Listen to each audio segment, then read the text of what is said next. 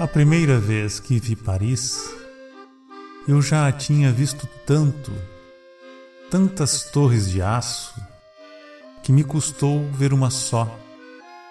Por isso a contornei, mirando-a daqui e da colá.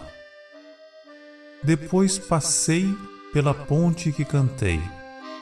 Sous le pont Mirabeau coule la Seine. À noite, quase senti o perfume das mulheres que muitas vezes desejei, à beira do palco do moinho ruge que outras quantas imaginei, e que pelos cartazes ubíquos ao meu sonho agreguei.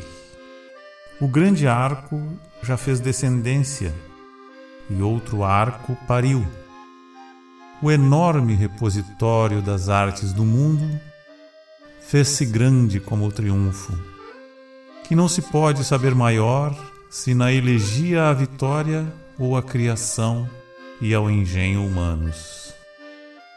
A culinária, que um dia foi esforço de conservação, fez-se arte e emoção. E para manter-se a uva, o vinho alcançou os céus.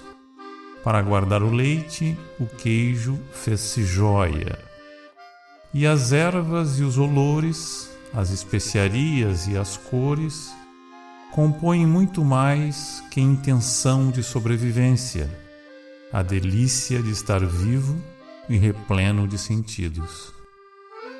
E me vi entre homens e trens céleres e decididos, mulheres cobertas de elegância e dignidade, e muitíssimos cães, tantos cães onde parece guardam-se todos uns instintos que a intensa civilidade atenuou. Como se guarda o mau humor dentro de táxis e de vitrines.